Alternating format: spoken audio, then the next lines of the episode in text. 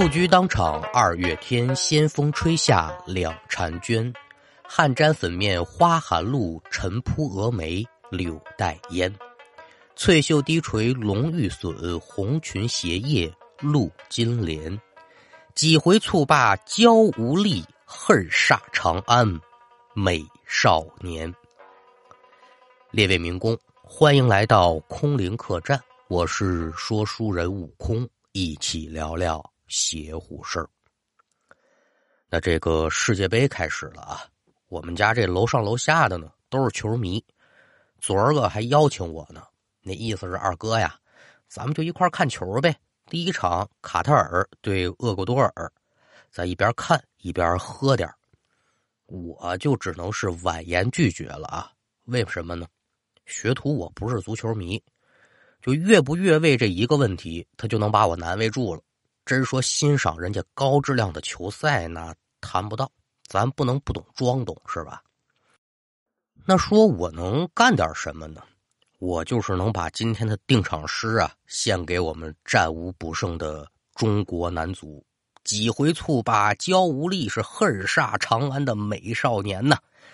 你们呢就跟家好好待着吧，千万别累坏了身子啊！加油！那这么几句闲话勾开，给您说今天的这一段故事。这一段故事呢，是来自于《傅灵录》未发表的章节之一啊。因为当时这故事写完了，人家那个审核就说你这故事的尺度啊，就是不让上。其实我思来想去，觉得这倒是没什么。今天拿到客栈呢，给您列位说一说啊，把这尺度呢稍微减小一点。要听书，您往二零一零年的天津市河西区来看。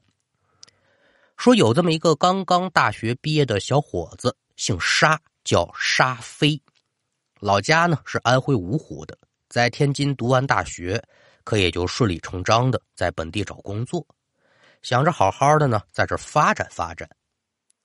找什么工作先放在一边，首先要解决的那就是住宿问题啊，宿舍不能住了，你要在本地打拼，那势必就得租房。一个刚毕业的孩子能有多少钱呢？您说在市中心弄个房子，就一零年的时候，天津市啊，三千五千一个月的房子那就已经不新鲜了，没有那么强的消费力，怎么办呢？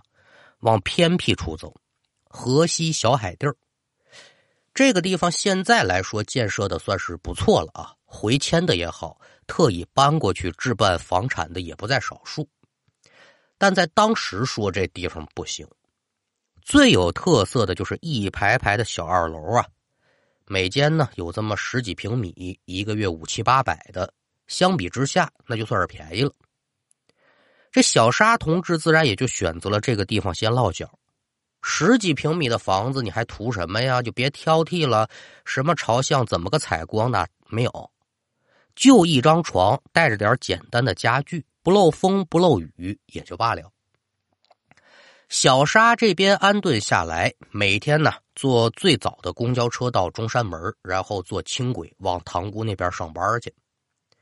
其实这一趟，您对天津市比较了解的朋友应该知道，挺辛苦的，远呐。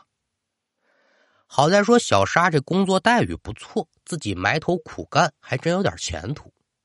简短说吧，这种日子过了得有半个多月。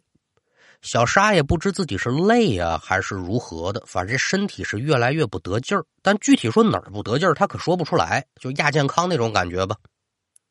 最明显的是什么呢？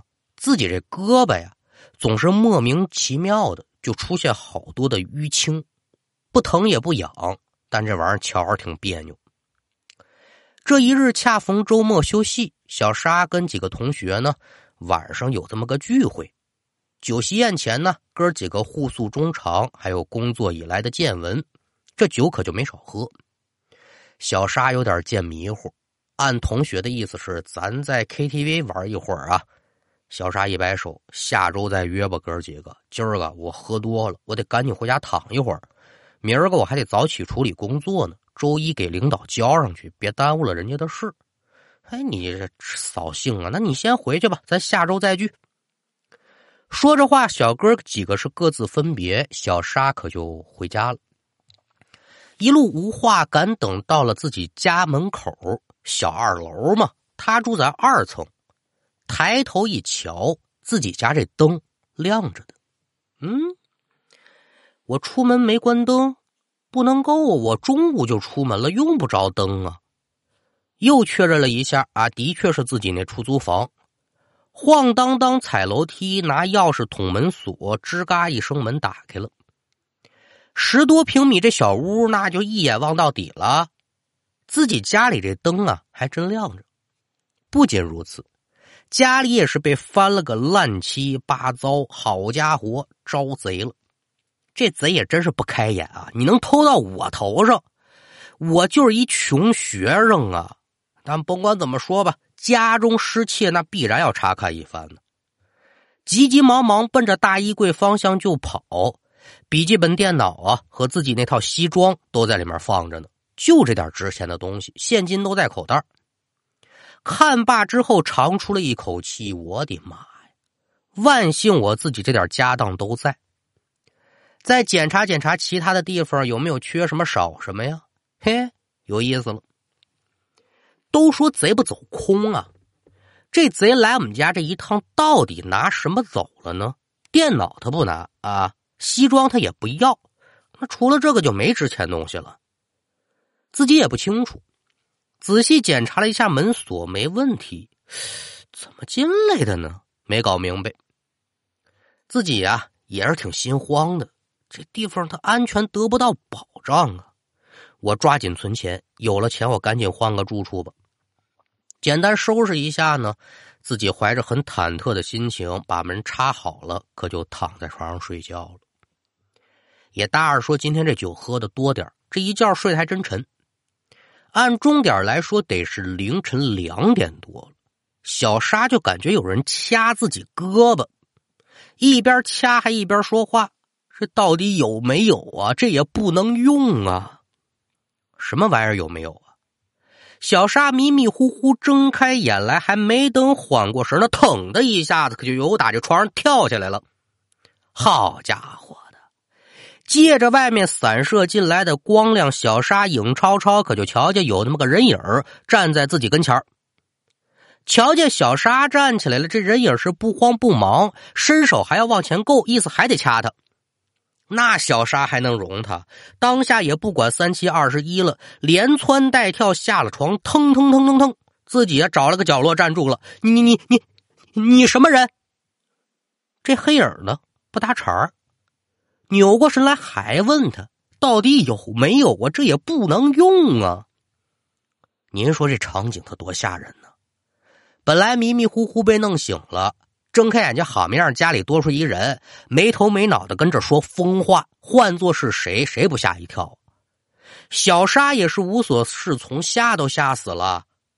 那恐惧到了一定的程度。可就是愤怒和疯狂了！你你你不回答问，我老子我跟你拼了啊！老子跟你拼了！说着话，一步跨到黑影跟前我不好死，你也别好活，你这大胆的责任！他是勇猛了，那位瞧他扑上来了，一个闪身躲一边去了。这身法还真够快，不知道的还以为他会点把式呢。小沙不管，你往哪儿躲，我就往哪儿扑。这孩子现在就已然有点失控的状态了，三扑两扑，这黑影也不知闪到哪儿去了。小沙左右瞧了瞧，把目标丢了，反手一下，啪，把这灯点亮了。四下仔细一观瞧，自己这屋啊，除了自己之外，空空如也，哪有什么人呢？这我耍梦锤了？不能，我这一直可清醒着呢。自己坐在床头是呼哧呼哧的喘粗气呀，百思不得其解，怎么回事呢？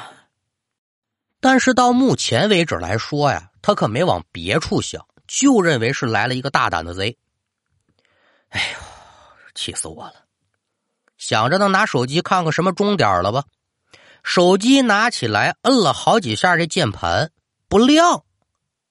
赶等翻过来再一瞧，这手机的电池没了。那个时候啊，除了苹果这类极少数的手机，那是一体机啊，绝大多数的手机都是可拆卸的，就手机跟电池是能分离的。这个不用我给您多说，您肯定也都用过。哎，电池呢？翻来覆去找了好几遍也没找着。这电脑包里面呢还有备用电池，那就先凑合用吧。赶等再一翻这电脑包，里面那块备用的电池板也没了。嘿，这这这这邪了门了啊！自己气哼哼，我今儿也不怎么的了，躺在床上我也不睡了。这小沙一直就开着灯挨耗到了天亮，自己心里别扭啊。一夜无话，转过天来，简单吃了口早饭，先工作吧。还有两个报表没处理呢。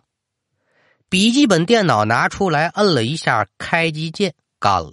这电脑也没反应。自己抱起笔记本电脑，这么一检查，嘿嘿，真不错。这笔记本上的电池啊，也被抠走了。小沙可就有点走心了。说这手机电池丢了，可能是我昨天晚上喝多了啊，我把电池给弄丢了。这电脑的电池它怎么会丢呢？您都用过这种笔记本，咱说句最难听的话，咱就是诚心摔这电脑，电脑摔烂了，这电池都未准能掉下来。